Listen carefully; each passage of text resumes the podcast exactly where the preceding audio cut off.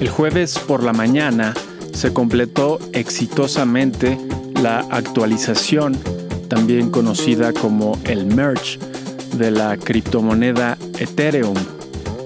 Y la empresa coreana LG anunció el éxito de sus pruebas de tecnología 6G en Berlín, Alemania. Esta tecnología promete velocidades de un terabit por segundo, pero no estará disponible sino hasta finales de esta década.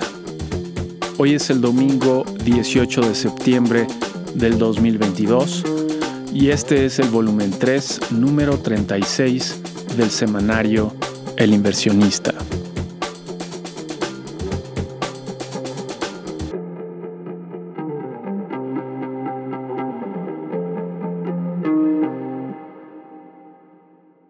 Fue una semana tranquila, con pocos reportes de utilidades y la veda que mantiene la Junta de Gobierno de la Reserva Federal.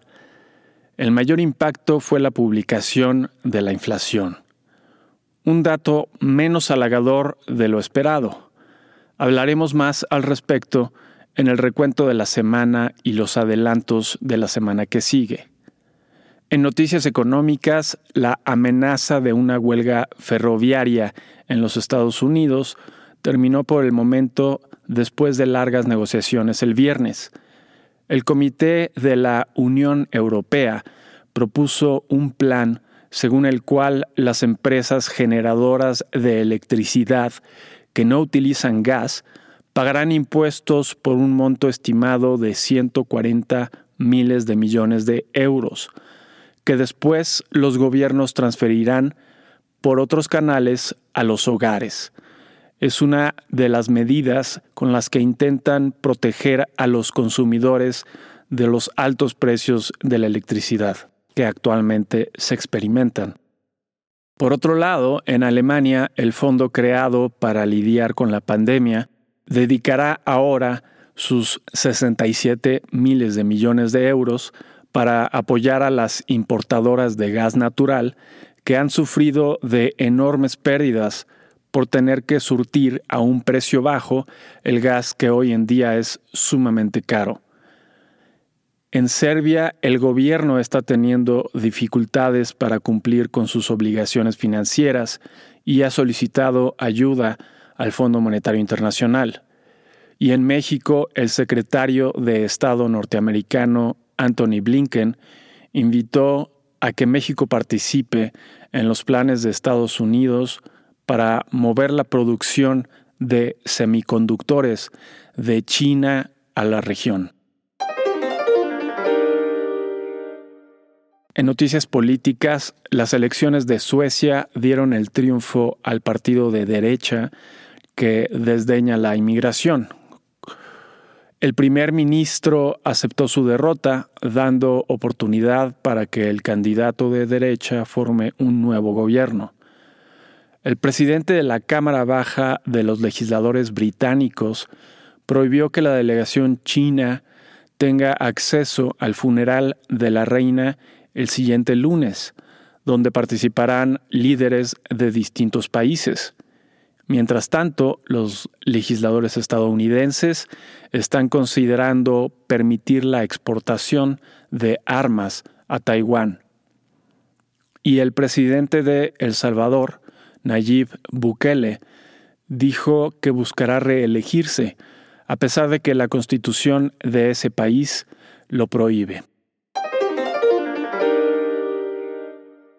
En noticias empresariales, FedEx dijo que cerrará oficinas y quitará aviones de circulación ante la menor demanda por los servicios de paquetería que se experimenta alrededor del mundo. La productora de línea blanca Electrolux, la segunda más grande del mundo, alertó sobre una caída en la demanda mundial por dicho tipo de bienes. Y en noticias de salud, de acuerdo con un nuevo estudio, la vacuna candidata de la Universidad de Oxford contra la malaria logró una eficacia de hasta 80% en niños. Los científicos esperan que sea aprobada para el 2023. La noticia llegó después de que esta semana la Organización Mundial de la Salud respaldara la primera vacuna contra la malaria del laboratorio GlaxoSmithKline, que tiene una eficacia de solo 40%. Y en Estados Unidos el virus pandémico sigue causando el 80% de las muertes entre mayores de 64 años, a pesar de la amplia disponibilidad de tratamientos. Notas de la semana que termina. 12 al 16 de septiembre. En Estados Unidos la inflación, según el índice de precios al consumidor, al mes de agosto, disminuyó menos de lo que esperábamos nosotros y también el resto de los especialistas, pasando de 8.5% a 8.3%. A pesar de una reducción mensual de 10.6% en el precio de la gasolina, el alza mensual de 3.5% en el gas, 1.6% en electricidad y la inercia de los demás precios de vehículos nuevos, servicios de transporte y alimentos se impuso. La venta de autos nuevos ayudó a que las ventas minoristas para el mes de agosto aumentaran en 0.3%. De otra forma, se habrían reducido en 0.3%. Las solicitudes de desempleo de la semana se redujeron, hilando cinco semanas de reducciones, el preliminar de la confianza del consumidor, según la Universidad de Michigan, para el mes de septiembre, aumentó menos de lo esperado, pasando de 58.2 a 59.5 puntos.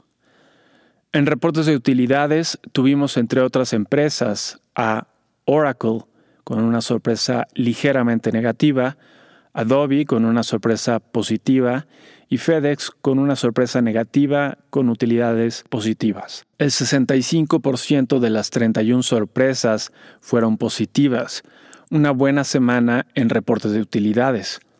Con respecto a la semana pasada, el índice Standard Poor's 500 de la bolsa estadounidense retrocedió 4.8%.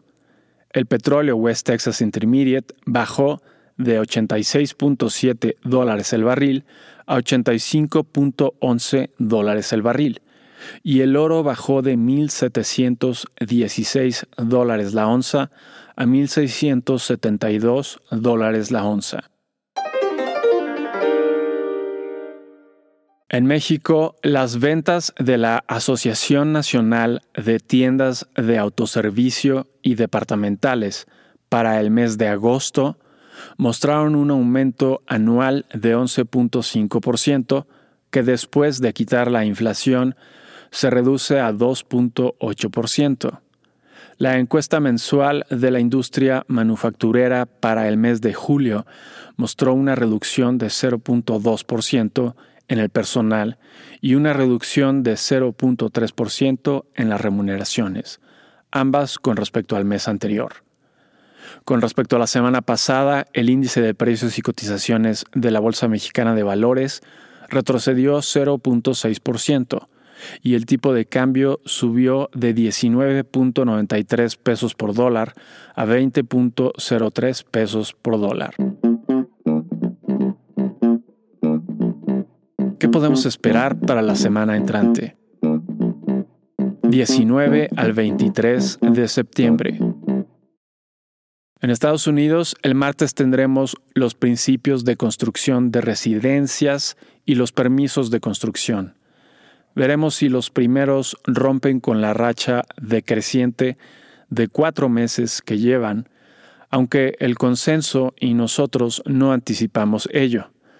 Algo similar sucede con los permisos de construcción. La venta de casas existentes lleva un semestre de reducciones y tampoco se anticipa un cambio de dirección para el dato de agosto que saldrá el miércoles. La atención será acaparada ese día por la decisión de política monetaria de la Reserva Federal. Después de los datos tan buenos de la economía que hemos visto estas semanas, El alza de tres cuartos de punto en la tasa de interés es prácticamente una certeza.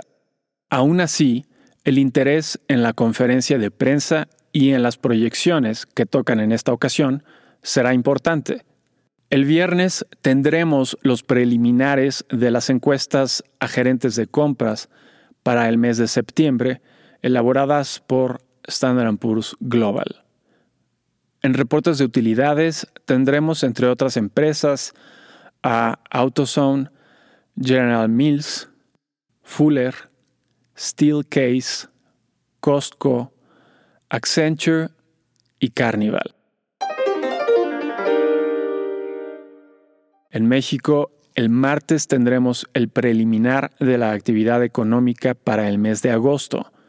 El miércoles tendremos las ventas minoristas para el mes de julio y la encuesta del sector servicios para el mes de julio. Ese mismo día tendremos también los componentes del PIB para el segundo trimestre del año. Finalmente, el viernes tendremos la encuesta a empresas constructoras para el mes de julio.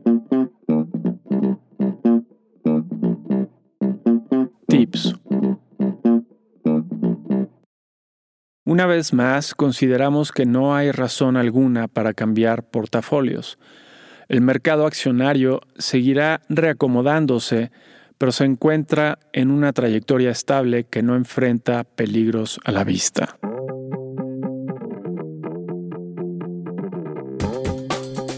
Y eso es todo para esta semana. Si te interesa consultar la versión completa, ver números anteriores o suscribirte para recibir El inversionista de forma gratuita, lo puedes hacer a través del sitio elinversionistaonline.com. Y si te gusta escucharnos, por favor déjanos una reseña en la plataforma que utilices. Nos ayudaría mucho. Mi nombre es Gerardo Gómez Ruano. Nos vemos la siguiente semana.